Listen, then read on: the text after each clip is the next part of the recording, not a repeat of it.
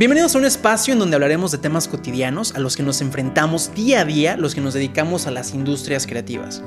No buscamos tener todas las respuestas, porque sabemos que para resolver un problema pueden haber muchas soluciones. Queremos hablar de esos temas que normalmente no se hablan y entrevistar a creativos destacados para que nos cuenten sus experiencias y aprender de ellas. Yo soy Luismi. Y yo, Adrián de Ita. Y esto es ¿Y qué con los creativos? Comenzamos. Señores, ¿cómo están? Bienvenidos a un capítulo más, ya el capítulo 3. Capítulo 3 El de... número 3. ¿Y qué con los creativos? Señores, yo soy Adrián de Ita y tengo a mi coanfitrión, Soy Luismi. Luismi. Luismi, tus redes sociales, por favor, para arrancar. Claro que sí, mis redes sociales es LuismiPB94. En Instagram, y yo soy- en Twitter, nada más por si alguien No, quiere no, por favor. LuismiPB. En Luismi general, PB. en todos lados estoy Bien. LuismiPB. Muy bien, qué práctico. Muy práctico. Yo soy Adrián de Ita y soy Adrián de Ita en Instagram y soy Adrián de Ita en, en- en Twitter también. Eso es súper práctico. Eso es súper práctico. Y además es, es como, me gusta mi nombre, cómo suena. Entonces, sí, es- está, lindo. Está, lindo. Te, te cuento algo. Cuéntame, cuéntame. Haz de cuenta que el otro día yo produzco una chava que se llama Andrea. Y entonces yo le dije a mi abuela que iba con Adrián Deita y ella me entendió Andreita. entonces todo este tiempo pensaba que iba con Andreita. gracias por acabar de darle a toda la gente un pretexto para bulearme. Hashtag Andreita. No, Hashtag no, Andreita. no, no, no, no, Dios mío. Te Hashtag voy a- me voy a- me voy a vengar, Luis. me Ya lo hiciste la vez pasada, No, el no, no, episodio me voy a vengar más fuerte. No. Ok, síganos en nuestras redes sociales también en eh, ¿Y qué con los creativos? En, en Instagram. Y pueden seguir también este mismo podcast en YouTube. ¿En dónde, Luismi? Nos pueden seguir en Spotify, nos pueden seguir en Apple Podcast y también en Google Podcast o en cualquier servicio de podcast que ustedes chequen. Y en video, ¿en dónde, Luismi? En YouTube, en, En el YouTube. canal de Adrián Deita, de Andreita. De André. ¡Oh, Dios mío! Les juro que los bloqueos y me... no, no es cierto. Den- Dense, dense, dense. Dense. Dense, dense. Señores, el día de hoy tenemos un, un programa especial, emocionante, eh, un poco distinto al, al capítulo anterior, en donde hablamos más de temas de inspiración y temas eh, más personales y de introspección y tal. El, el día de hoy, Luismi, vamos a hablar de, de cómo, cómo nos proyectamos como hacia, hacia afuera y cuál es la importancia de hacerlo correctamente. Vamos a hablar de marca personal. Excelente. Estoy muy emocionado de hablar de ese tema. Creo que muchos chicos quieren saber sobre eso porque dicen, ¿sabes qué? Me gustaría conseguir, no sé, alguna chamba con clientes. Me gustaría que las personas vieran lo que hago Sí. y que dijeran, ¿sabes qué? Necesito ese chavo, trabajar con esa persona. ¿Por qué, por qué es importante eh, definirnos como personas, como creativos, en un perfil específicamente? Creo que sería como la primera pregunta. ¿Qué opinas? Yo creo que lo- la razón por la que eso debe de pasar es que siempre pensamos en que, y más como nosotros artistas, que nos van a elegir por ser mejor, pero yo creo que te eligen más por tu estilo, por la Por manera en que ser. tú comunicas, ¿sabes? Claro. Y es como de, esta persona comunica de esta manera, yo quiero el mensaje que se transmite en mi marca. Sí. Entonces yo creo que esa es la razón por la que tenemos que tener súper bien definido eso.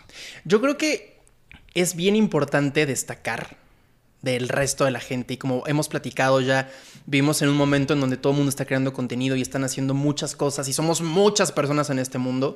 Y creo que la única forma que podemos destacar es no intentándolo y es más bien siendo auténticos y siendo lo que eres. Y regresamos a este punto de la autenticidad, pero neta es que es bien importante. Y entonces lo- la razón por la cual es importante tener un perfil que la gente reconozca es, es justamente eh, para que en el momento en el que las personas estén buscando contenido o, o un servicio que, que puedas tú resolver, sepan claramente que tú eres la persona que lo puede hacer, que Claro. tú lo haces. ¿No? O sea, si tú estás, si tú eres, no sé, ingeniero, me estoy yendo a temas, por ejemplo, si tú eres, no sé, eres fotógrafo y no subes fotografías a tu Instagram, si no hablas de tu perrito, ¿no? Si yo te sigo en tus cuentas de Instagram y estoy buscando un fotógrafo para hacer X cosa, no voy a pensar en ti. ¿Estás de acuerdo? Estoy de acuerdo.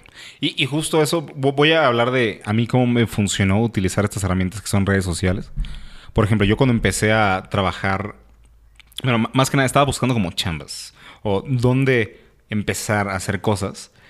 Eh, le dije a un chavo y le dije, ¿sabes qué? Déjame hacer la música para tu corto.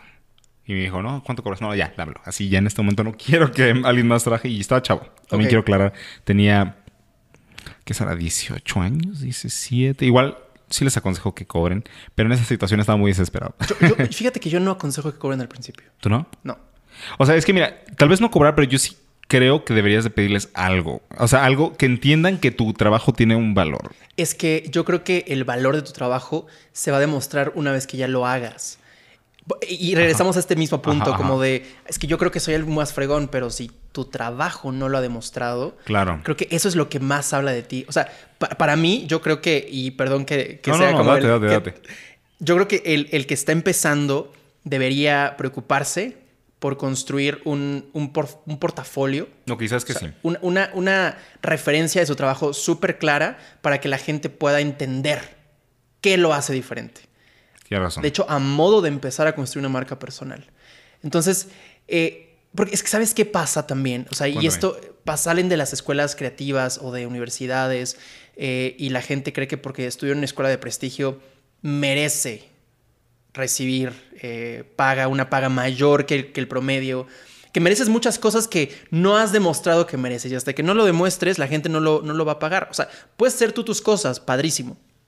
Pero si estás buscando de pronto vivir de esto, pues tienes que demostrar lo que haces. Es que, ¿sabes qué? Siento que tiene que ver mucho con hasta la forma en la que las escuelas se venden, ¿sabes qué? Porque siento que en vez, las escuelas, en vez de venderse como te voy a dar el conocimiento, más bien es como de te voy a dar el boleto para una vida que tú quieres. Vas a conseguir trabajo, porque son fábricas, porque son industrias de personas que te meten un chip, te implantan y, y ahora le vas al mundo laboral. Sí, entonces yo creo que ese es el problema. Eh, y, lo entiendo, o sea, obviamente las, las universidades están buscando que haya más estudiantes, que haya más personas, pero entonces siento que el marketing ha sido muy efectivo, pero sí ha hecho un daño sobre la perspectiva de lo que es realmente la educación. Totalmente. Y la educación simplemente son herramientas para hacer cosas y no un boleto para una cierta vida que es la que estás buscando. Así es, así es, así es, así es. Y, el consejo eh, es eso, justo. O sea, no pretendas que porque ya estudiaste, no pretendas porque estuviste o pagaste muchísimo dinero en un lugar, ya eres profesional. Creo que el, el tema profesional no lo define ni siquiera un papel lo define lo que haces, la forma en lo que lo haces, el trato que tienes con la gente. Eso, es, eso es alguien profesional realmente. Claro. Y aparte, también tenemos que recordar que ya estamos viviendo en un mundo global. Ya no estás, ya no estás compitiendo, ya no estás compitiendo contra tu cuate, ya no estás compitiendo contra los compañeros de tu carrera, ni estás compitiendo con los de tal vez el misma universidad, otro campus, ni estás compitiendo con gente del continente, estás compitiendo con todo el planeta. 100%, 100%. Sí, y con gente que, o sea, ah, qué bueno que tú tienes un tienes este una carrera, pues está este chavo que tiene una carrera, una maestría, un doctorado y aparte ya ha trabajado mucho tiempo. Entonces, ¿tú qué has hecho para realmente destacar de esta persona? Sí, y eso, y eso es importante hablando, hablando de marca personal, ¿Cómo, cómo inicias tu carrera, cómo empiezas como en el ámbito profesional a definir como tu estilo. Eh, y, creo que tiene que ver con, los primeros proyectos en los que, en los que trabajas. Tienes razón. Y qué es lo que haces. Eh, tú lo decías en el, en el primer capítulo eh, como un consejo que me parece muy valioso, el tema de estar en la universidad y no, no clavarte en la, en la escuela per se, sino buscar hacer cosas adicionales. Yo creo que lo más valioso es esta oportunidad que tienes de estar en un ámbito, en un, en un círculo, en donde todo se trata de, lo que estás queriendo estudiar o estás estudiando, y te da, te da las herramientas para poder experimentar. Creo que la universidad tiene que ser un, lugar de experimento. Si no estás experimentando, estás desaprovechando completamente lo que están haciendo. Aun cuando vayas a clases. Claro. Aun cuando saques dieces. Y, y es que, ¿sabes que Yo creo que también es el problema. O sea, la gente va a la universidad para querer ese sentimiento que yo creo que es un sentimiento falso de triunfar. De que, güey, saqué 100, saqué 100 en este proyecto. Es como, no, este es el momento en que tienes que cagarla. O sea, tienes que experimentar lo más que puedas y decir, decir ¿sabes qué? Esto no me funcionó. Hice esto, no me funcionó. Y está interesante eso que dijiste hace rato que ahorita se me quedó clavado sobre cómo tus primeros proyectos te definen. Y sí, es cierto. Totalmente. Completamente. Guillermo del Toro decía y dice acerca de, la, de estudiar eh, cine. Él estudió y decía, la universidad sirve para dos cosas. Para conocer gente con la que puedes trabajar y para cagarla. Para experimentar. Entonces, eso es, totalmente. Y, fíjate, o sea, no, dijo, o sea, no dijo para como prestigio, no dijo para, para aprender temas que no aprenderías. Es que vivimos en un mundo en donde la información está tan al alcance que más bien lo que, lo que, te, está, lo que te están dando como oportunidad, si eres del 10% que estudia en una universidad, en una universidad, una profesión, eh, pues es aprovecharlo, las herramientas que tienes, la gente que tienes. Imagínate que, o sea, ¿cuánto le costaría a una empresa tener este mismo círculo que tenemos como estudiantes en una universidad, en donde tienes gente que sabe o que está en el mismo ámbito que tú alrededor y tienes expertos o consultores, maestros, que te pueden estar asesorando constantemente. ¿Cuánto le costaría esto a una empresa? O sea, de hecho, las empresas lo buscan después. O sea, todo el tema de consultorías y esto, o sea, las empresas lo contratan y pagan. Cuando estás en la universidad, todos los proyectos que tú haces están siendo, están en este círculo, están siendo pichados por alguien, tienes retroalimentación, tienes más gente que puedes hacerlo y además si te equivocas, no pierdes dinero, simplemente ganas experiencia. Exactamente. Entonces, realmente es como una tontería estar en la universidad y nada, fijarte en, las calificaciones o en las clases. O sea, sí, pero yo creo que ahí tiene que ver mucho también con el sistema que, hemos estado trabajando educacional, ¿sabes? Como este de los números. O sea, odio ser el vato que dice que el número no te define, pero la verdad que sí es cierto. Y por ejemplo, no sé si a ti te pasó. Bueno, yo honestamente nunca fui la persona con las mejores calificaciones. Jamás, jamás en la vida. ¿Pero fuiste el, de peores calificaciones? Ah, el en medio, sí, siempre fui como. O sea, no, tal vez yo tengo este problema de que sí soy como un poquito hedonista y realmente sí busco hacer las cosas que realmente me importan y las que no, no les enfocaba nada. Y tal vez mis papás perdónenme la vida que les estoy diciendo eso, pero es la verdad. O sea, siempre busqué enfocarme en lo que yo sabía que quería. No, no lo que te sirva, porque yo creo que todo te sirve. Todo, todo, todo te sirve. Pero sí quería aprovechar más de otras, de otras clases. Y también otra cosa que acabas de decir que me gustaría retomar. Y porque sí me gustaría aclarar mucho es esto de conocer cosas, que fue lo que dijo Guillermo del Toro. Y tengo miedo que la gente piense que, por ejemplo, ir al TEC o ir a la UTLA o a alguna universidad así de paga vas por los contactos, o sea, sí vas por los contactos, pero jamás porque son los contactos de varo. O sea, yo siento que tiene que ver mucho con los contactos que, o sea, más bien con las personas que tienen las mismas ganas o ambiciones que tú o, que quieren comunicar las mismas cosas que tú. Y ahí es la parte donde realmente debes aprovechar en la universidad. Y es conocer a esas personas que tienen como esas mismas ganas de hacer las cosas que tú. Porque igual algo, que sí deben de tener en cuenta es que sí trabajen con muchas personas, no solo de su carrera. Por ejemplo, yo que soy productor musical, algo que me daba mucho cuenta, supongo que te pasó como cineasta, que solo se llevaban entre cineastas o solo se llevaban entre productores musicales. Y entonces... y, dentro de cada núcleo hay subnúcleos. Exacto. Los, súper intelectuales, los, rarísimos, los súper comerciales. El fan de Michael Bay, todo, todo había de todo. Exacto. Y entonces lo que pasa es que, ok, están todos llevándose muy bien, pero ustedes son como, no quiero decir competencia, pero realmente, o sea, sí se van a aportar, pero no lo suficiente. Y entonces lo que yo les puedo decir es que si estás en la parte musical, güey, llévate con alguien que haga dibujo, güey. Llévate con alguien que haga cine, que haga teatro. Porque esas personas te van, son las, son los que van a ser tus, ¿qué será? No quiero decir futuros clientes, pero tal vez van a ser la gente que te va a ayudar a crecer. Porque tal vez uno de ellos, no sé, uno de ellos tal vez ahorita está haciendo animación y lo contrataron en Disney. Y entonces como necesitamos alguien de audio. Tal vez no ahorita, tal vez unos 30 años que ya tengas más experiencia. Van a decir, este cabrón yo lo conozco y es buenísimo. Sí, y tómala. Eh, de los consejos más importantes, y ahorita, ahorita que dices esto es, eh, creo que la etapa, si estás en la universidad, tienes que entender que la etapa para ser amigos, de echar todo el relajo que quieras, ir de fiesta, ya pasó. Creo que la universidad tiene que ser un lugar en donde no estés con los que mejor te caen, sino con, o sea, con una visión de estrategia, de saber quiénes, quiénes sí están haciendo cosas, quiénes tienen visión, aprender de ellos, hacer equipo e irte para arriba. Creo que este rollo de estar en la universidad para ser amigos tiene como sus matices. No es nada más, ah, sí, para socializar. No se trata nada más de socializar, se trata de crear una comunidad en donde todos estén creciendo y neta tengan una visión como hacia adelante. Porque está el típico chavo que sigue metido en sus rollos y le vale lo que está pasando. A mí me pasaba muchísimo. Yo cuando entré a la universidad tenía... Eh, pues yo, venía como de, haber estudiado muchas cosas, fui muy autodidacta en, el ámbito audiovisual, ya, ya trabajaba en ese, en ese ámbito también, y entonces yo, yo veía así eh, compañeros que les valía así un pepino entrar a clases, yo decía, es que dude, no manches, vamos a hacer esto, y les valía. Y es como, Y ahora los ves y es no acabaron dedicándose a nada creativo Y porque no, les, porque no les interesaba. Y sabes lo que luego me molesta, que ellos son las primeras personas que le echan la culpa a la universidad. Sí, ya sé, hijos claro, típico. Sí, es que no me dieron las herramientas. Sí, es como de, no, tú que no quisiste. Y, y mira, ahora voy a dar este otro consejo más divertido. Venga. Yo, yo soy Pero- el señor. no. Creo, que, creo que estamos definiendo aquí como dos personalidades muy.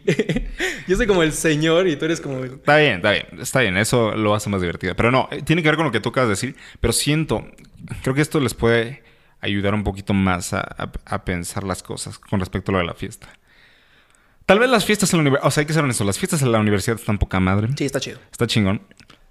Pero les prometo que si trabajan muy bien como en, en sus en como su meta, van a ir conociendo gente con quienes se van a relacionar mejor y van a, les juro que las fiestas después se ponen mucho Sí, mejor sí. porque es gente que quieres, es gente que tiene la misma visión que tú, no estás peleando y o sea, y realmente, o sea, piénsenlo, vas a sacrificar estas, esta, este futuro que tienes, o sea, que puedes tener de por fin conocer gente que está creando cosas contigo. Por ejemplo, tú y yo que nos llevamos, güey. O sea, somos cuates y aparte hemos estado trabajando en varias cosas y podemos estar aquí echando una chela, echando un café o lo que sea y le estamos pasando poca madre. Y pudimos haber roto eso por estar en una fiesta, en un antro con gente que nos vale madres, güey. Y que nada más Sí, en no. ese momento Sí, no, no, no.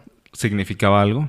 Digo, acabas, acabas de definir básicamente el, el concepto de networking, pero que es- está muy bien. O sea, es, es decir, tienes toda la razón. Y yo ahí más bien diría es seleccionar eh, a la gente con la que te relacionas Claro. en la universidad. Sí. O sea, no es llévate con cualquiera, es llévate con, con, con esa gente que tú crees que es más eh, afín a lo que tú quieres a tu visión. Exactamente. Sí, no, no lo vean como. Porque siento que el networking suena como una palabra súper. Como convenenciera, como de que solo voy a elegir a esta Bueno, persona sí, porque tienes tal. razón, tienes Más razón. bien es como de. Es gente que te inspire, güey. O sea, gente con quien te lleves y digas, güey, es increíble lo que este cabrón piensa y él piensa lo mismo de mí y nos podemos llevar y seguimos creciendo. Y creo que eso está súper bien. Pero algo que es muy cierto, y, y aunque tú sí tienes razón, o sea, el, el tema del networking se ha como prostituido demasiado y es como lo utilizan mucha gente charlatana que te, te enseña como marketing y ventas. Ajá. No digo que todos sean así, simplemente digo que hay, hay- se ha como eh, perdido un poquito el- el- la esencia del, del- del- del concepto.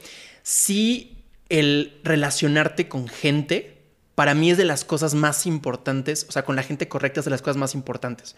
Yo te puedo decir ahorita, en, en retrospectiva, mis mejores amigos eh, que, que tomaron este tipo de decisiones. No irse como a nada reventarte por reventarte, sino neta valorar el, el trabajo, aprender, relacionarte con gente importante. Están haciendo cosas muy buenas ahorita. Claro. Y de, de mis clientes o de mis relaciones o los negocios que he podido hacer, ha sido con gente que he conocido en este tipo de círculos. Que de pronto te conocen y saben que haces algo padre y lo haces bien. Eres, son afines en, en- en- en- forma de ver la vida, eh, entender el negocio, entender la parte creativa y, y te contratan. Claro. Y, y eso está bien bonito, porque entonces creo que eh, empiezas a definir tu propio estilo, tu propia personalidad, pero no nada más en un tema como muy íntimo y creativo, sino también en, en- en que la gente empieza a verte y a reconocerte como una personalidad específica y te empiezas a ser necesario para ciertas personas. Claro. Wow, eso, eso- eso es justo lo que quería hablar. Y me gustaría agarrar ese tema y pasarlo como a redes sociales. Ok, venga. Ahorita, porque Venga, venga. no sé si te pasó. Hubo, por ejemplo, yo empecé mucho, ya cuando empecé con la- las redes sociales a, a compartir todo lo que yo hacía. ¿Sabes? Cada cosita que, que me hacía de proyectos y así, lo compartía y decía, güey, yo hice este proyecto con esta persona, ta, ta, ta. Y entonces, no sé si a ti te pasó de que como que tenías miedo en algún momento de que la gente pensara que eras un presumido, güey. De que presumías de cada cosa que hacías y dije, este cabrón es un mamador y nada más. A mí lo que me pasó fue al revés. Cuéntame. como más bien por el miedo al qué dirán, dejé de hacer muchas cosas o he dejado de hacer muchas cosas. O sea, esto es un tema que, que es- estoy, estoy sacando aquí todo mi, mi- No, y está mis, bien. mis traumas, pero sí, o sea, la verdad es que yo, yo, yo sí confieso y sí, sí puedo aceptar y, y- y no, me- no, me, no me acompleja en lo absoluto, pero yo sí, por ejemplo, tuve esta, este, este- esta distancia de, de- de lo que podía parecer un crecimiento en redes sociales justamente por no querer hacer algo que diera la visión equivocada de lo que yo soy. No sé si tiene sentido. Sí. O sea, mi camino se está orientando mucho hacia crear eh, contenido pues un poquito más efímero. No digo que esté mal, pero no era exactamente lo que yo quería hacer. Claro. Yo te voy a contar una historia. Basta. Yo, yo a, partir, a partir de que, de que tengo como este, este boom en, en redes sociales, eh, empiezo a conocer eh, pues creadores de contenido pues padrísimos, o sea, interesantísimos. Y de hecho me invitan a participar en un, en un, en un team de unos, de unos youtubers eh, que estaban pegando durísimo en ese, en ese momento. Y me pasó algo bien curioso, porque aunque yo moría de ganas de estar ahí, justo en ese, esas ironías de la vida que te ponen como en una encrucijada y tienes que tomar decisiones, me invitan a, a hacer una película.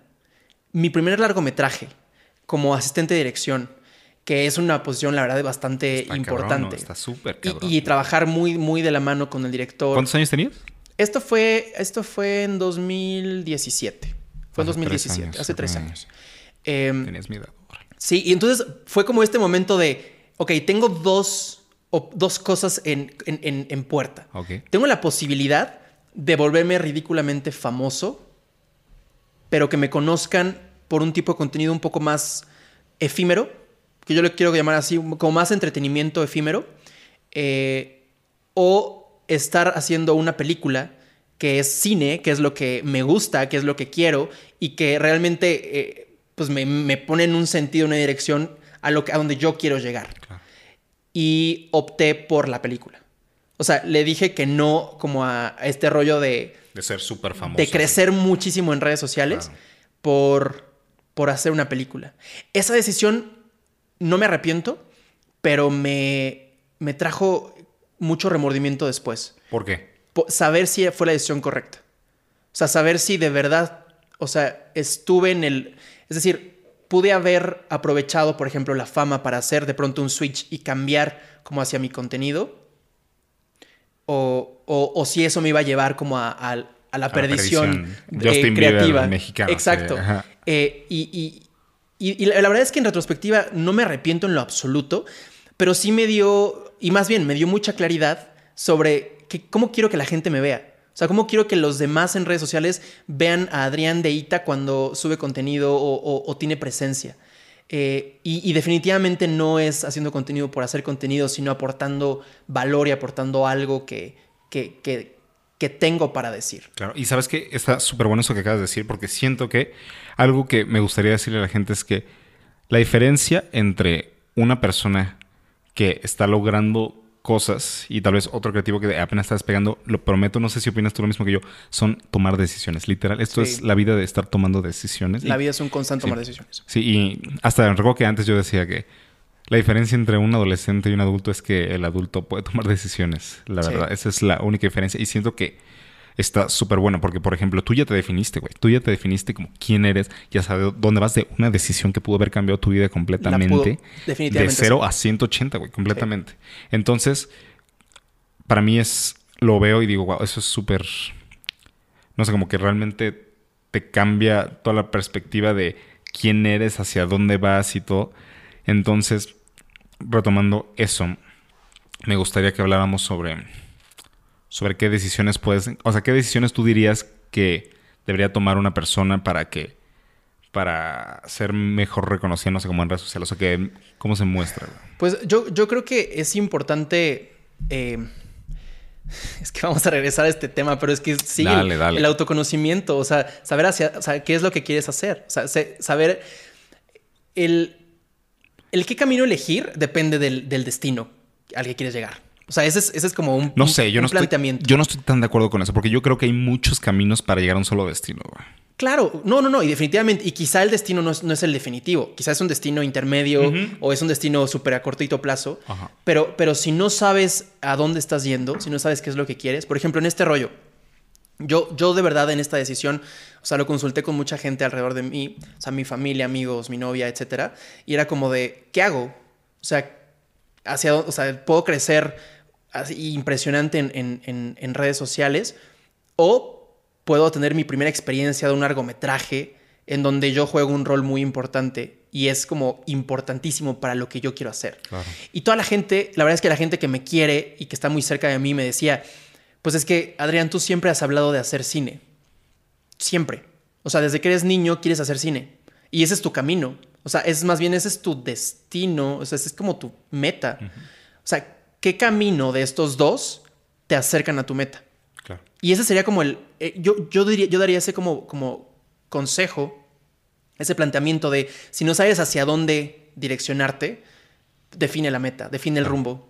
Y entonces eso, eso te va a dar mucho más claridad de hacia dónde ir. Y sabes que yo creo, o sea, ya si me lo preguntas a mí, sé que no me pediste opinión, pero Amigo, te lo pregunto. Ok, gracias. Gracias por darme el permiso. Yo creo que no importaba el camino que tomaras, yo creo que siempre llegarías a tu destino porque lo tienes muy claro. O, o sea, lo que yo siempre he pensado es que si tú tienes definida como este, si tienes como ya un foco güey, de dónde quieres llegar, no importa el camino que tomes, yo estoy seguro que sí vas a llegar. Obviamente es, tal vez unos caminos hacen son más fáciles que otros, pero realmente yo creo que sí puedes llegar a, ese mismo lugar. Sí, yo, yo, yo, creo que siempre, o sea, puedes rectificar el camino, siempre puedes, hay una oportunidad para, para, si te fuiste hacia un lado, decir, bueno, ¿sabes qué? Creo que no era por aquí, mejor regreso por acá y tomar atajos y, y habrá caminos muy largos y habrá caminos súper cortitos, pero, pero yo sí creo que debe, debes tener en, en- en mente como el, al, al menos el hacia dónde quieres ir para saber qué caminos decidir. Y también hay, aquí hay un tema, un tema como más, eh, pues más profundo que es qué tanto me arriesgo, qué tanto quiero controlar las cosas que me están pasando con lo fácil o con lo que conozco y qué tanto de verdad estoy como experimentando. Porque yo puedo haber dicho, pues ya, órale, le digo que no a la peli y me voy a hacer YouTube de lleno. Y sabes qué? Esto voy a retomarlo desde, desde el primer episodio. Yo creo que lo que viste ahí, o sea, pagaste por tu libertad, güey. Porque estoy seguro que si te hubieras ido hacia la parte más de, de Instagram o sobre tus Sí. redes, ahí sería, no, no tendrías la libertad que tienes ahora, güey. Sí, sí. Y es lo que estábamos hablando sobre los empleados. Te hubieras convertido básicamente en un empleado, güey, pero del mundo, sí, güey. Sí, y- y creo que el, el- el creador de contenido que hace contenido para, para volverse famoso y para ver números, al final del día es un esclavo. Sí, no es un empleado. Es un esclavo de los likes y de la aceptación. Bueno, sí, Es- esclavo. eres un esclavo. Esclavo, sí, sí, Porque razón. entonces no importa lo que estés haciendo. O sea, por eso hay tanto contenido de entretenimiento efímero. O sea, porque es, es ¿qué, es, ¿qué hago que llama más la atención? Ah, tal challenge y tal. eh, y le hice una broma a mi mamá y no sé. O sea, Sí. es como, neta, ¿qué aporta eso al mundo? Nada. Pero genera likes y Mira- genera vistas. Ah, mira, quiero decir, quiero estar de acuerdo contigo de que aporte, pero es que tal vez yo soy el que va a defender aquí a, a los morros. Tal vez para nosotros no nos define, güey, pero sí define a una generación para abajo, güey. O sea, tal vez para nosotros un challenge es una pendejada, güey, pero para ellos, o sea, imagínate, piensa en Adrián no de 17, 18, piensa en un Adrián de 12, 10 años que quería ser famoso, güey, o que tenía esta idea de querer hacer cosas. Entonces, Era imagínate muy distinto. Nuestra infancia fue muy distinta a la actual. güey. Muchísimo. Sí, pero es que imagínate, piensa en ellos, que eso era como, por- porque ahora, o sea, el Instagramer es lo que para nosotros era, ¿qué será? Como un, aparte de un youtuber, no sé, algo así como un astronauta, güey, casi, casi, güey. Sí. O sea, tú le Sí, a un morro y es como, de, Wow, güey, nunca ser- así, pero Es como, sí, güey, sí, yo quiero ¿Qué ser quieres ser, bombero? No, No, quiero ser tiktoker. güey. Porque, porque para ellos está poca madre, porque es como, ah, pues como un actor, güey, era como, no sé si te pasaba de niño, es como de, no manches que les paguen tanto por hacer Sí, algo que a mí me divertirá un montón. exacto, sí, Sí, entonces yo 100%. creo que es exactamente lo mismo. Entonces, imagínate para ellos un challenge que lo volvió viral a ese vato, se vuelve loco, cabrón. Sí. Y te voy a contar una historia.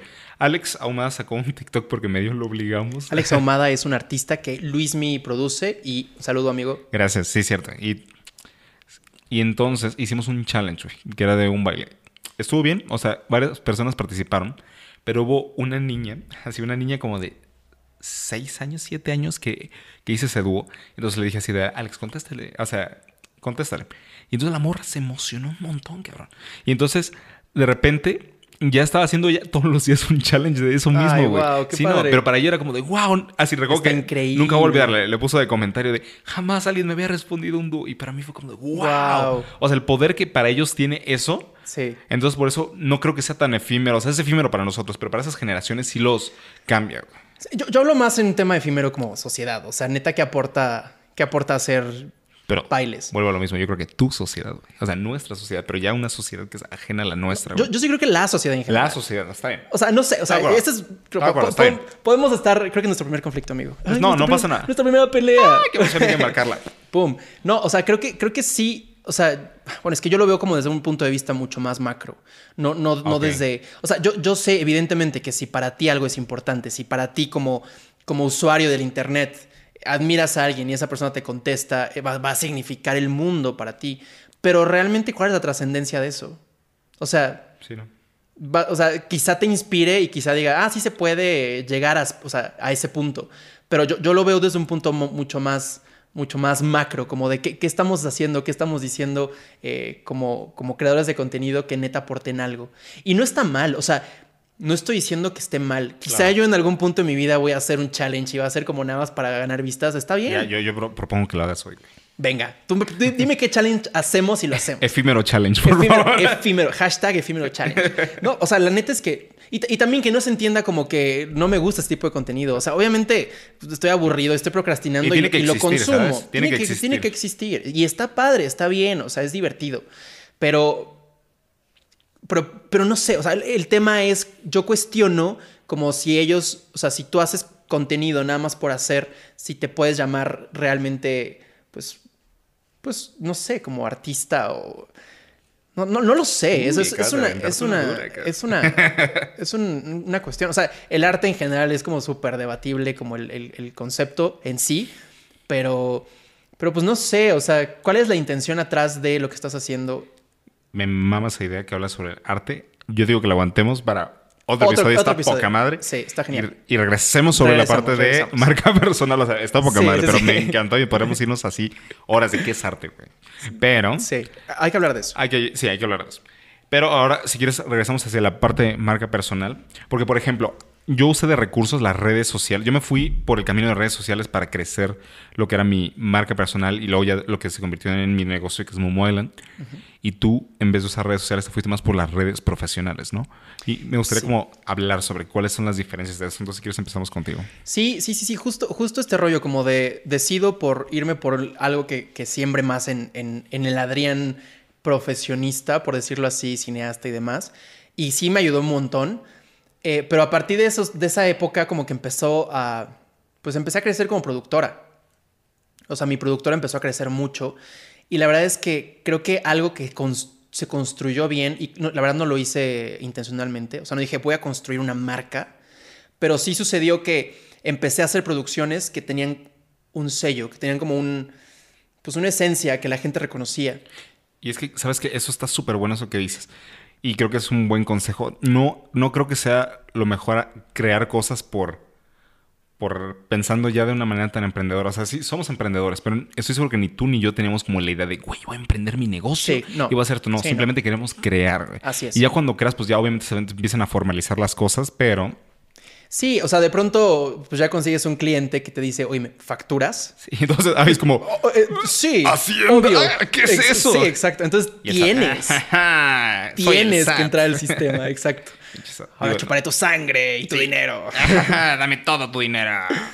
Sí. Y, es- y está cañón y no nos preparan para eso, pero bueno, será otro tema también. Pero bueno, el punto es eso, que vas creciendo personalmente y llega un punto en que tienes que convertirte en, en algo, en una figura, ¿no? En, en- es decir, como una, una estructura ya armada. Tienes que facturar, tienes que tener una administración interna, tienes que tener finanzas, tienes que tener- llevar una estrategia de marketing. O sea, ya no es nada más yo en mi computadora y mi camarita haciendo y editando videos, sino es ya hay clientes, Claro. ya hay dinero de promedio. Claro. Y por ejemplo, ya hablando en mi parte de redes sociales, está súper bueno eso que acabas de decir porque yo lo que me gustaría como trasladar esa idea en redes sociales es que todas tus publicaciones que siempre te- deben de tener una intención, aunque sea un meme, Sí. también es que tenemos que pensar lo que significa ese meme en nosotros, porque sí nos representa. Y me pasa mucho, no sé si te pasa de lo que dicen luego las mamás o alguien que se pelea, es solo un meme. O sea, sí es solo un meme, pero esa idea Wow, del meme. Vamos a hablar de los memes. Oh, claro que vamos a hablar de los memes, porque es parte de eso.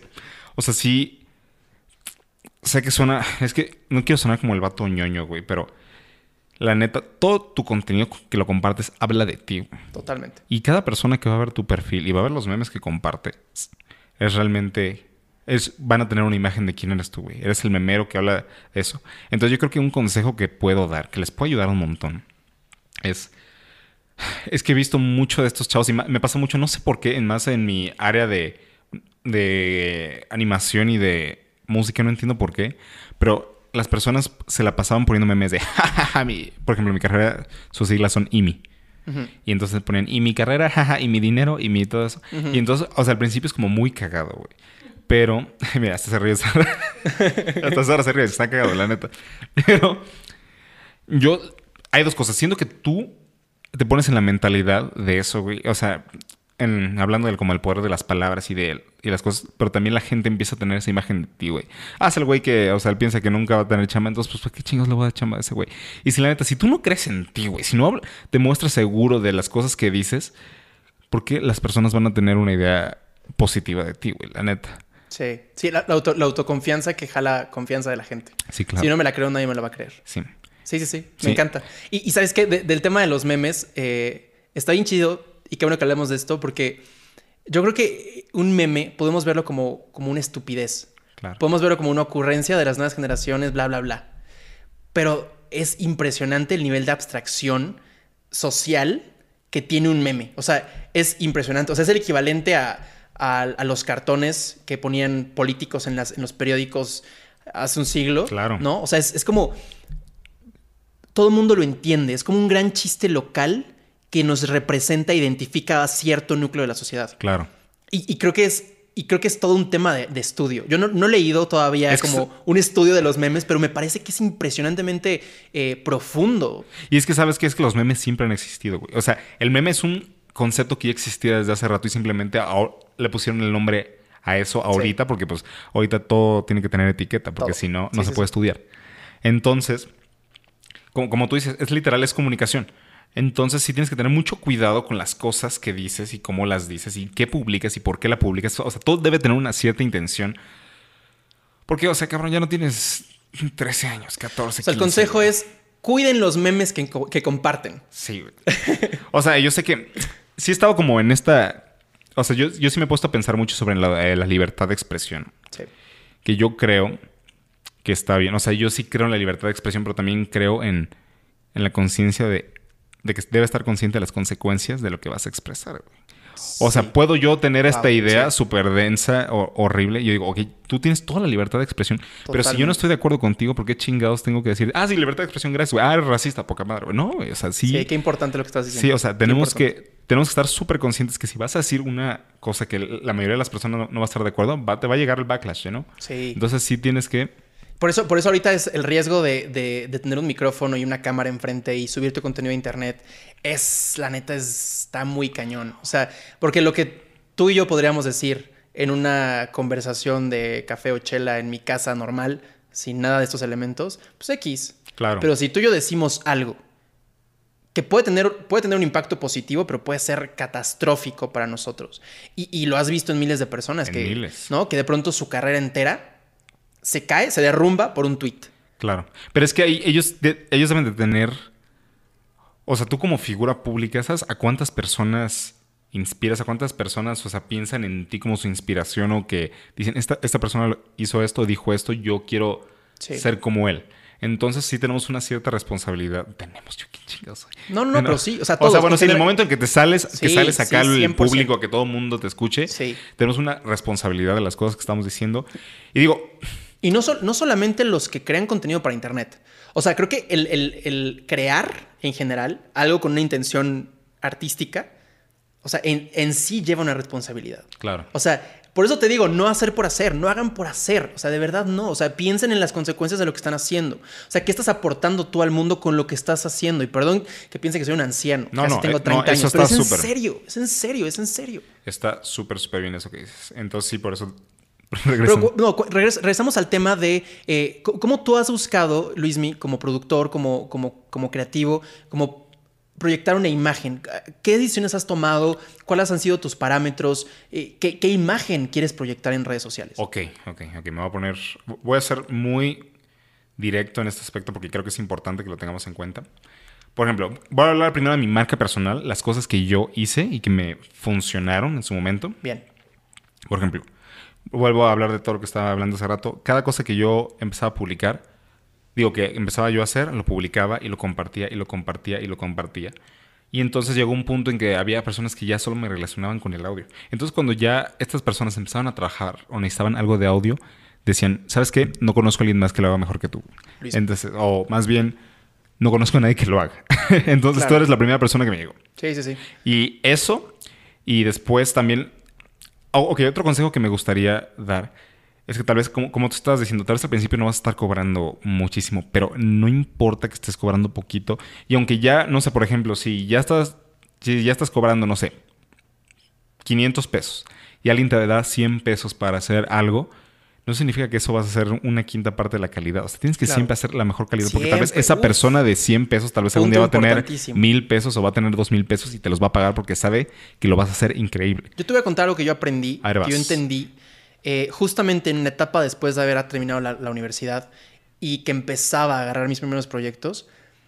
Me, me contactó una empresa para hacer un video y, y yo me propuse a mí mismo que ese video que yo hiciera iba a, va- iba a valer, se iba a ver más caro de lo que, me- de lo que iba a costar. Claro. Entonces, este fue como mi planteamiento. Que cada cosa que yo haga se vea más cara de, de lo que realmente le estoy cobrando al cliente o lo que, lo que costó hacerlo. Y, y ese, es un, ese es un consejo para crecer. Claro. Como crecer profe- profesionalmente como creativo. Métele todas las ganas. O sea, desde el, desde el primer momento. Desde el chiquito. Desde el videíto que hiciste para una pizzería local en una colonia perdidísima desde ese primer momento, porque ese videíto lo va a ver alguien que va a decir, oye, ¿quién hizo esto? O sea, si pudo, haber, si pudo hacer esto con un local chiquitito en una colonia perdida, ¿qué no va a poder hacer como para mi negocio o lo que sea? ¿no? O sea, es como ves el potencial de la gente en lo chiquito. Claro. Uy, me encantó esa frase, esa hay que enmarcarla. Ves el potencial de la gente en lo chiquito, sí. Cuando hay más limitantes, sí. Y estoy completamente de acuerdo con eso que acabas de decir. Y, Síguenos contando como de cuál es tu intención, hacia dónde quieres llevar tu marca personal. ok, sí. Entonces, como te estaba diciendo hace rato, yo tenía como mucho este miedo de compartir todas las cosas que hacía, porque, o sea, tenía ese miedo de que pensara que era como presumido, mamada. Pero algo que yo he estado entendiendo, y quiero que todos lo tengan súper en cuenta, porque creo que esto les va a ayudar mucho a que ya no tengan ese miedo, es que las personas que te van a estar criticando porque estás, o sea, porque estás mostrando las- tus proyectos, no son la gente con la que vas a trabajar en tu vida. O sea, realmente ténganlo súper en cuenta, no tengan miedo a mostrar todo. O sea, neta, no tengan miedo a mostrarlo todo. Es Está importante que lo muestres, es importante que muestres a todo el planeta lo que has estado haciendo porque si no, ¿quién va a saber qué haces, güey? Sí. La neta. Ese consejo me pega hasta a mí. Gracias. Está, está muy chido, está muy bien. Sí, y por ejemplo, a mí me pasaba que decía, porque sí había ciertas personas que me decían como de, no, es que ya tienes hartos de personas, de que todo el día hablas de música. Pero llegaba alguien que decía, güey, es que siempre me encanta todo lo que haces, quiero trabajar Claro. contigo. güey". Claro. Entonces era como, ok, tal vez lo- se lo mostré a todo el mundo, pero esa persona que sí le gustó mi trabajo y que sí ve mi material, en algún momento me, va- me llamó y de ahí empezaron a salir nuevas oportunidades. Entonces realmente no tengan miedo de mostrar las cosas. Y de hecho, si te vas en, un sentido mucho más utilitarista, güey, como mucho más de, de cómo funcionan los algoritmos de, de- de redes sociales, realmente las redes sociales lo que hacen es etiquetar a las personas.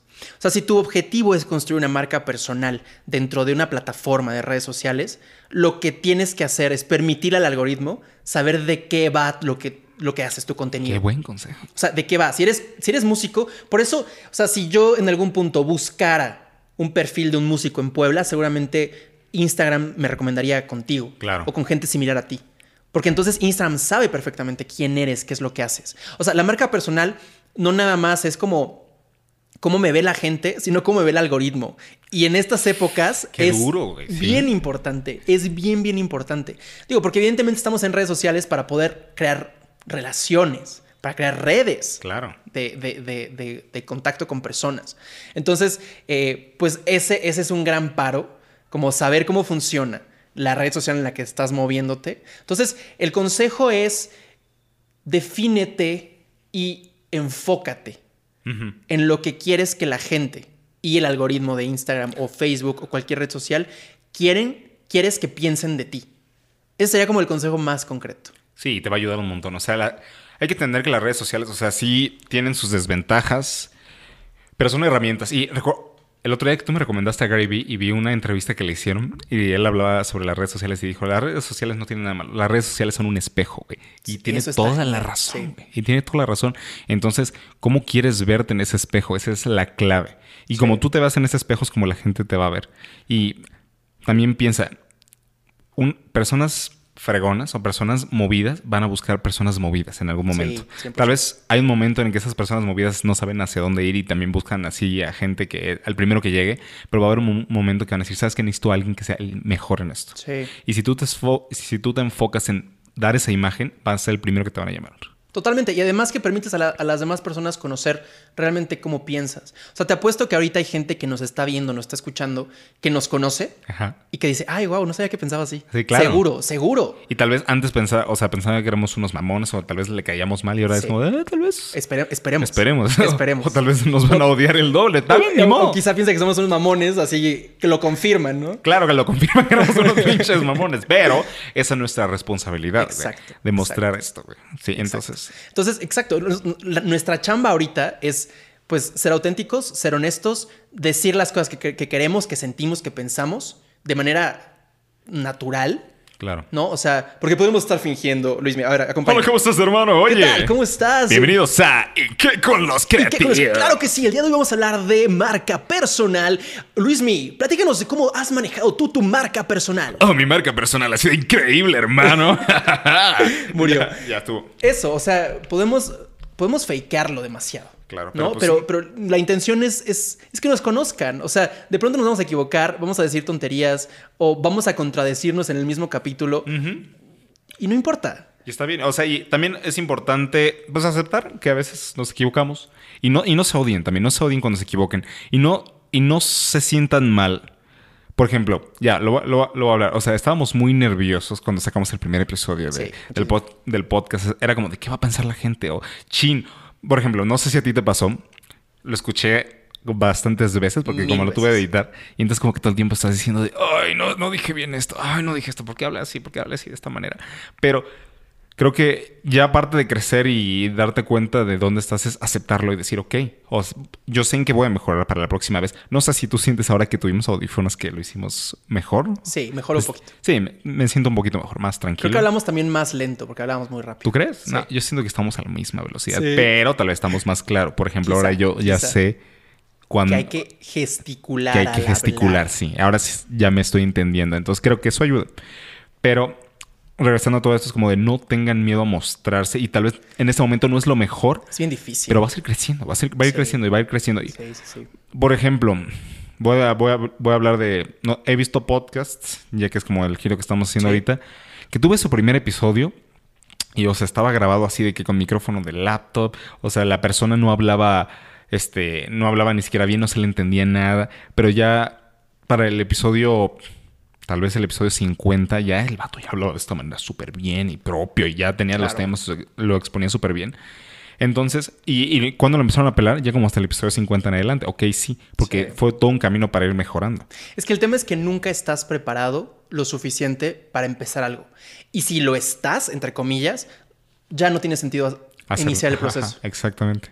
¿para, ¿para, qué lo inicias si, no, si ya lo sabes? Si ya lo sabes, exacto. La idea de los procesos es aprender y sobre todo en enfrentarte con tus propias eh, pues, miedos, inseguridades, cosas que te limitan y pues superarlos. Es la única forma realmente de, hacerlo. A mí, a mí me parece terrorífico este rollo de, chin, me equivoqué y no voy a cortar. Sigamos. O sea, y, está padre, o sea, es un reto personal porque normalmente yo, por ejemplo, en el contenido que, que, he hecho en, en video, busco, o sea, normalmente busco verme lo mejor posible. Y eso es algo que creo que a partir de esta experiencia del podcast voy a, voy a dejar de hacerlo. Claro. ¿no? Como editar los momentos malos o repetir una segunda toma. Aquí no hay una segunda toma. Aquí es como va y, y, salió. o sea, y salió. Y la gente conoce lo que piensas y ya. Y sabes qué? Yo creo que ahorita viene. Estaba hablando con una amiga que ha estado trabajando en modas Y ella me estaba diciendo que ahorita la tendencia que viene es como lo natural. Y yo creo que era algo que iba a pasar, como lo que siempre pasa de que llega esta, esta corriente y luego llega una corriente que viene a negar completamente Sí, la la anterior. Sí, porque yo creo que, no sé si tú piensas que tam- tal vez como del 2010 para el 2018, 19, todo era falsísimo. O sea, Sí. todo el mundo siempre mostraba su imagen más, este, donde se veían más guapos, siempre mostraron todos sus éxitos y así. Sí, sí, sí. Y por ejemplo, yo hubo una época en la que me dediqué en Instagram a poner fotos culeras, güey. O sea, neta, agarré un celular pedorro, me tomé así fotos así sin qué buen luz y así. experimento, qué buen experimento. Sí, ¿Y sabes cuántos likes tenía? Tenía como cinco, güey. Wow, Sí, y- entonces era como de que Instagram no se lo mostraba a nadie. Y yo, yo dije, chance lo vieron y les cagó. Pero yo le preguntaba, ¿tú lo viste? No, no me salió. No, claro que no. Y no, hay, hay páginas en las que subes tu foto para que te diga un porcentaje de qué, o sea, qué éxito, qué éxito va a tener tu foto. ¿En serio? Y, y ya está, ya es, es un algoritmo. O sea, es un robot diciéndote si tu foto va a tener éxito o no. Es un absurdo. Está cañón. Está Wow. cañón. Esto- Sí. esto está bueno. Pero, pero sí estoy de acuerdo. O sea, siempre es el proceso natural de las sociedades, ¿no? Hay una tesis, hay una antítesis, y entonces regresamos a establecer una nueva tesis que se va a volver a contradecir en algún punto y vamos a volver a regresar. Sí, porque si piensas...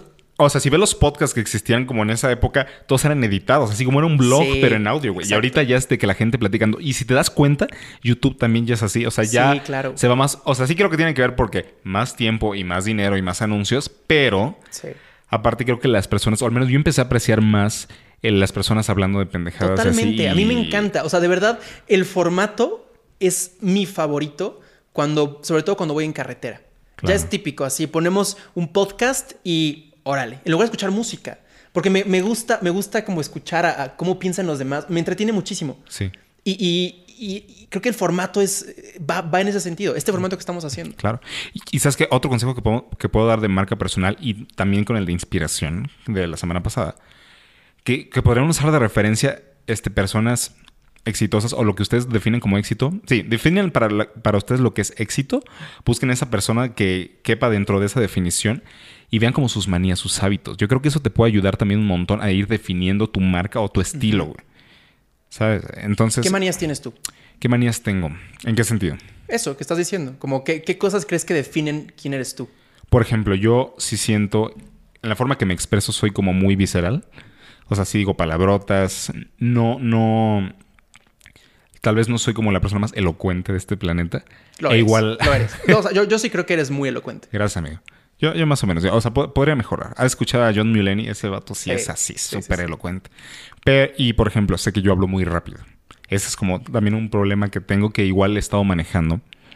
Y otra cosa de mi persona es que sí tengo como un cierto ego, ¿sabes? O sea, sí hay una parte de mí, pero sí intento controlarlo y tal vez ahora lo utilizo más para, para mostrar como mis...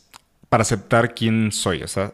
¿Y, y cómo todo esto te ayuda a definirte y a, y a establecer como una marca? Claro, mira, te voy, a, te, voy a, te voy a contar como esta experiencia que tuve. Yo durante muchos años, yo siempre fui como un niño muy llorón, güey. O sea, toda mi primaria y toda mi secundaria y prepa, güey, era un- el vato que lloraba, güey. Ok. Y entonces durante mucho tiempo yo, yo, yo escondía esa parte de mí. No, no podía esconderla, güey, porque salía. O sea, me decían algo y me ponía pinches a chillar en dos segundos, güey. Y entonces, como que había muchas personas de que, ah, jaja, pinche maricón, güey, siempre llorón. Y entonces, como que había un momento en, en mí que decía, fuck, güey. O sea, a- hasta casi que se decía, ¿seré, seré gay? Porque todo el mundo me dice que soy, o sea, porque lloro. Y recuerdo que hubo Te una. creías las- Ajá, las ajá, mentiras, Me las creía cosas. las mentiras. Y me acuerdo que hubo una maestra en primero de secundaria que me dijo, la única diferencia que tú tienes de otras personas es que eres sensible. Y eso es algo muy valioso. Y en ese momento decía como de... Esa, esa maestra te salvó la vida y no, Sí. no lo sabes. No, no, y, y hubo otro, ma- otro maestro que ahorita voy a hablar de él, que todavía me salvó más la vida. Y hace cuenta lo que me pasó de secundaria ya a la prepa, como que yo siempre quise ser como el chico cool, güey.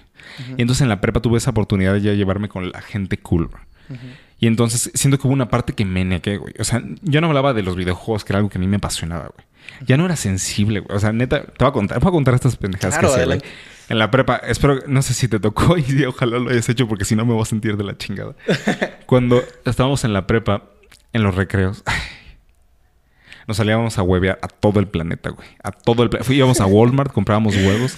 Te a- odio, te odio, te odio, Sí. te odio. Pero en ese momento No era hay como... re- nada peor que hueve en tu carro. Una vez me pasó, uf. Güey, no, hay te voy a contar una de las No más... tienes idea lo te- que le Te voy a contar una de las más culeras, güey. Era un vato que venía de traje, güey. No que venía con su portafolio. manches. venía con su portafolio, güey. Y le aventamos un Está huevo. cañón. Le aventó, le cayó en su traje, güey, y se le cayó su portafolio y cayó el huevo en el portafolio. Y él nos vio con cara de, ¿por qué, pendejo? Sí, claro. ¿Por qué, güey? Y, lo tiene, y tiene ¿Qué- todo el sentido qué del mundo. clase de persona eres? No, no era una, de- era una persona muy culera, güey. Y, y sí hice como cosas para, para llegar a, a lo que yo quería hacer en ese momento. Y entonces llega la, la universidad, cabrón. Y entonces llego con este profesor y le cuento, no sé, güey, le, le, le estaba contando mi vida y así. Y me dijo, güey, ¿quieres llorar? Y así, no, no, no. Y me dice, no tiene nada de malo en ti. Y me dijo, ¿sabes qué siento que pasa contigo? Tú eras esta persona súper sensible antes y que negaste completamente esa parte para querer dar cierta apariencia y encajar. Sí. Y entonces te estás negando completamente. Y todo ese potencial creativo que tenías en ese momento lo estás negando. Lo perdiste. Y güey, me puse a chillar, cabrón. Wow. Y me puse a chillar. Y o sea, y ahorita me dan ganas de chillar nomás de acordarme esa madre, Está güey. cañón. Porque lo, lo que ahora pienso es como de... Desde niño yo siempre quise estar en este ambiente, güey. Siempre quise vivir de esto que estoy haciendo. Pero al mismo tiempo quería negar lo que necesitaba para llegar a esto, güey. Sí. Entonces cuando ya por fin entendí como, güey, soy una persona sensible, güey. Soy una persona llorona, güey. Soy una persona que tiene todo esto. Sí. Me, me- lo utilicé ya como mi herramienta, güey. Como en mi marca. Y entonces ya, por ejemplo, ya en mis fotos ya me muestro como esa persona sensible. Ya hablo, por ejemplo, pongo mis me- de los memes que comparto, güey. Es como de, güey, eres un hombre, puedes llorar. Está poca madre, güey. Sí, puedes ser una persona sensible, güey. Puedes ser una persona, o sea... Puedes ser una persona que acepte otras personas, güey. Puedes hablar sobre perdonar. Y, por ejemplo, yo nunca fui una persona que le gustara el fútbol. Y sabes que eso siempre lo relacionan Sí. con de que, güey, somos Sí, los hombres machos, tienen sí. que jugar fútbol. Sí, ento- entonces yo hablaba como de, no, o sea, a mí no me gusta el fútbol, pero está, está bien, o sea, no tiene nada de And malo. it's fine for me. O sea, ¿eh? Ajá, exactamente. Y como ser seguro de eso, güey, porque hay gente Claro. que lo guarda. Y, y entiendo que lo puedas guardar, pero siento que mientras más seguro eres al respecto, hasta las personas que no están de acuerdo contigo lo respetan. te lo güey. creen, claro. Si tú te crees tu propio cuento, tu propia personalidad, la gente naturalmente te la va a creer. Claro, es como el fake it till you make it, la neta. Totalmente. Y qué, qué- qué importante y qué valioso es lo que acabas de compartir, la neta. Gracias, amigo. Yo me siento muy, muy. O sea, me siento. Hago mucha empatía contigo. Gracias, amigo. Eh, creo que es muy, muy importante esto y creo que a la gente le puede servir. A mí me pasó también algo similar en la, en la universidad, pero a mí un poquito diferente. Eh, yo tenía como esta, esta idea, o sea, mi- mis primeros momentos de querer hacer cine eran muy naturales y muy de juego. Era todo un juego para mí, me encantaba. Cuando yo entré a la universidad, la universidad tenía como este, pues sí, este perfil de que el cineasta tenía que ser un vato pues medio amargado y medio, ya sabes, ¿no? Con ¿no? pantalones de pana y boina y fumar pipa. Y como, como este güey, está, ¿eh? este güey raro, así como, digo, ya, ya sé, o sea, yo también de pronto he fumado así como, ah, no es cierto. Este, No es cierto, mamá de no es cierto, mamá. Eh, jeje, risa nerviosa. No, pero de pronto yo, yo me, me compré una, una imagen de lo que yo tenía que ser. Y, y renuncié un poco a mi propia esencia, como a lo que yo quería de verdad hacer. Y de pronto es como, no, es que tengo que contar esta historia súper profunda de esta popó en la carretera que representa la, la podredumbre de la sociedad. Y es como, no sé, de pronto dije, ¿qué estoy haciendo aquí? O sea, ¿qué estoy haciendo queriendo contar cosas que no vienen de mí? Claro. que vienen de esta pretensión de, de querer pertenecer, aunque sea un nicho, pero querer pertenecer a esto, cuando yo, mi esencia es mucho más libre, mucho más abierta. Yo, yo siempre, y esto es algo que me tocó entender, y, y- y ahora lo pongo hasta mi Instagram, o sea, yo me, me- me pongo como emprendedor creativo, Ajá. porque creo que tengo eh, un- como un llamado muy grande como hacia, hacia el negocio, hacia generar cosas como que tienen más que ver como con empresa y esto, sin abandonar la parte del creativo.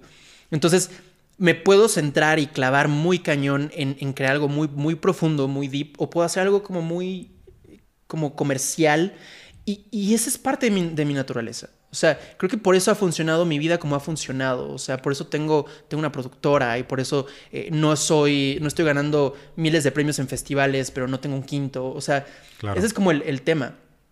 Y, y hasta que aprendí a aceptar que eso era yo, o sea, que yo no era este vato de pipa con boina y que, que, aspiraba a ser, o en ese momento, yo era yo y fin, y esto estaba padre y estaba bien. Eh, cuando acepté eso, empecé a crecer. Es justo lo que te iba a preguntar. Yo siento que a mí me pasó exactamente lo mismo, güey. El momento que dije, este es quien yo soy, güey, empieza a llegar todo lo demás.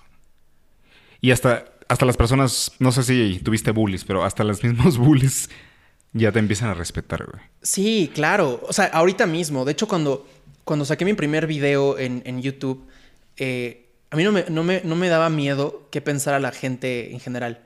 Me daba miedo Esas personas. qué iba a pensar la gente que hacía cine en Puebla, en mi universidad, que yo estaba haciendo esto. O sea, eso, eso, es, eso era como mi trauma en ese momento. Claro. Era como, es que cómo tú siendo cineasta vas a ser youtuber, ¿no? Yo decía, es que, que no, no pueden ver que, que YouTube es la plataforma más grande de creación de contenido en video y ustedes, cineastas de pipa y boina, queriendo hacer su cine independiente cuando aquí hay una plataforma tan grande para llegarle a miles de personas Claro. a través del contenido que hagas.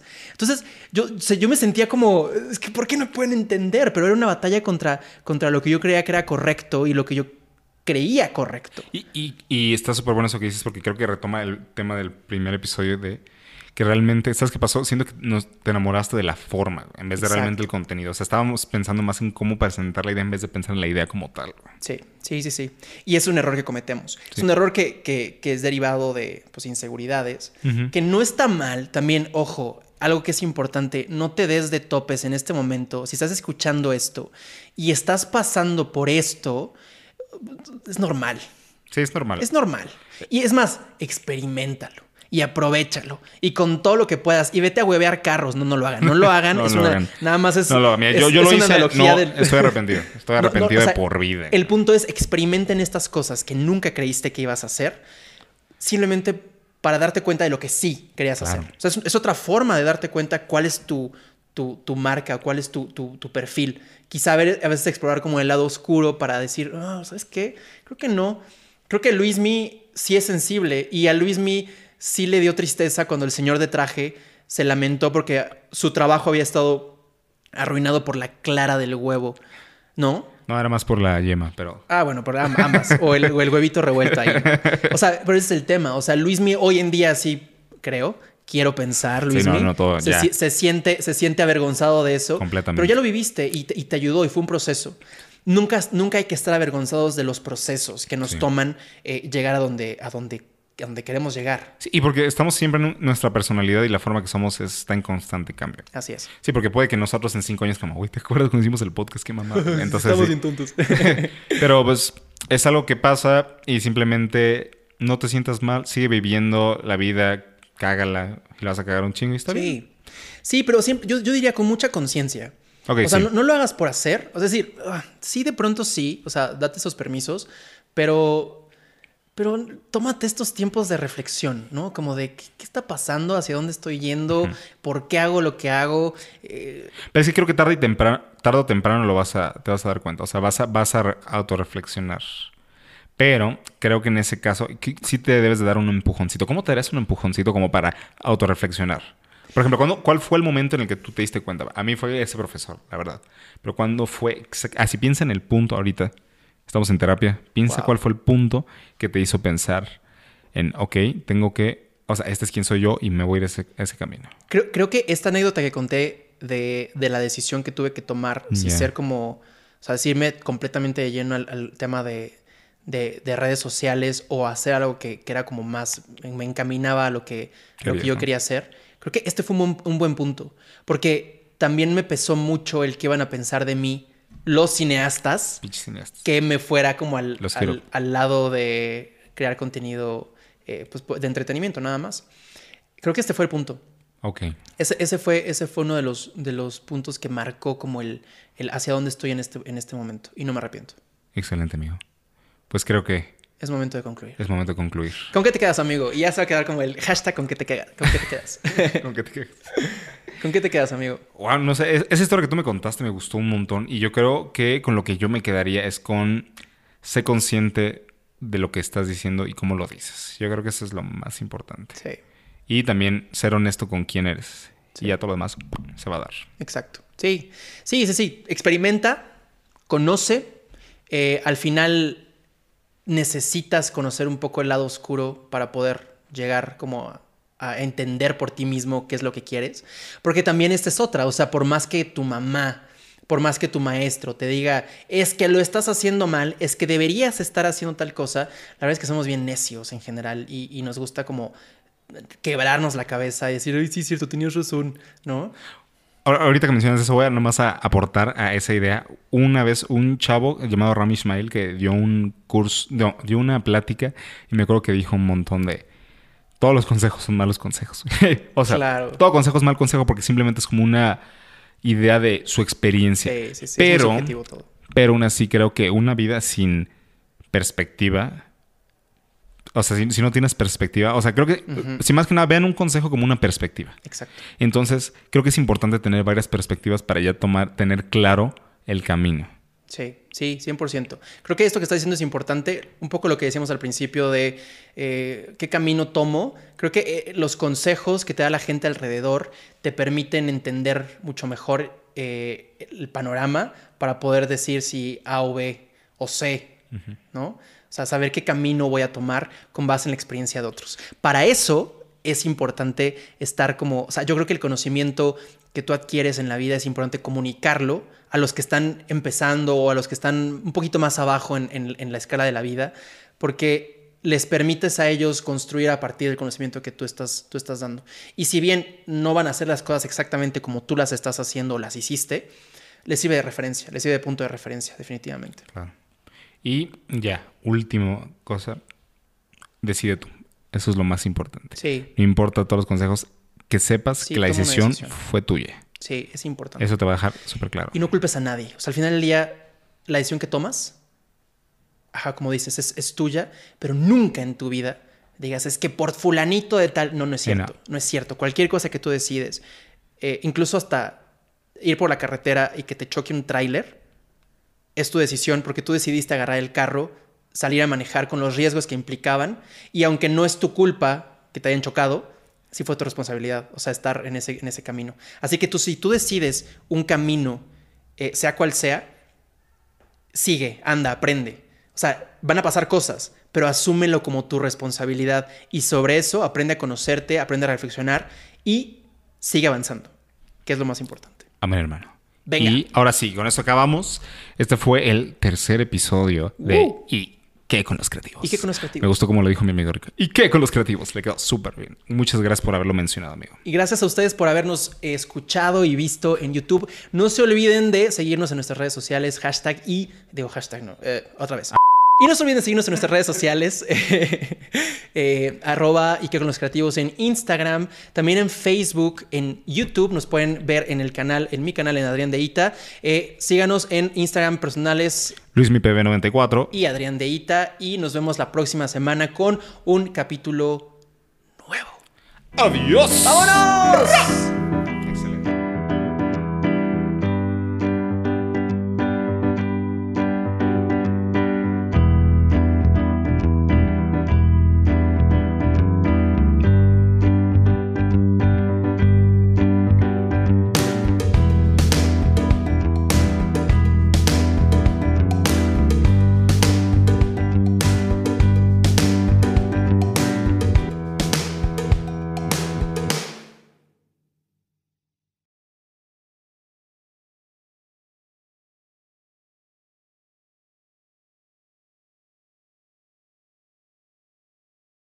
Les voy a pedir una disculpa a todos ustedes porque por alguna razón dejé un tambor en alguna parte del episodio. Si lo encuentran, cuéntenos y coméntenos en el video de YouTube o mándenos un correo. Los queremos mucho.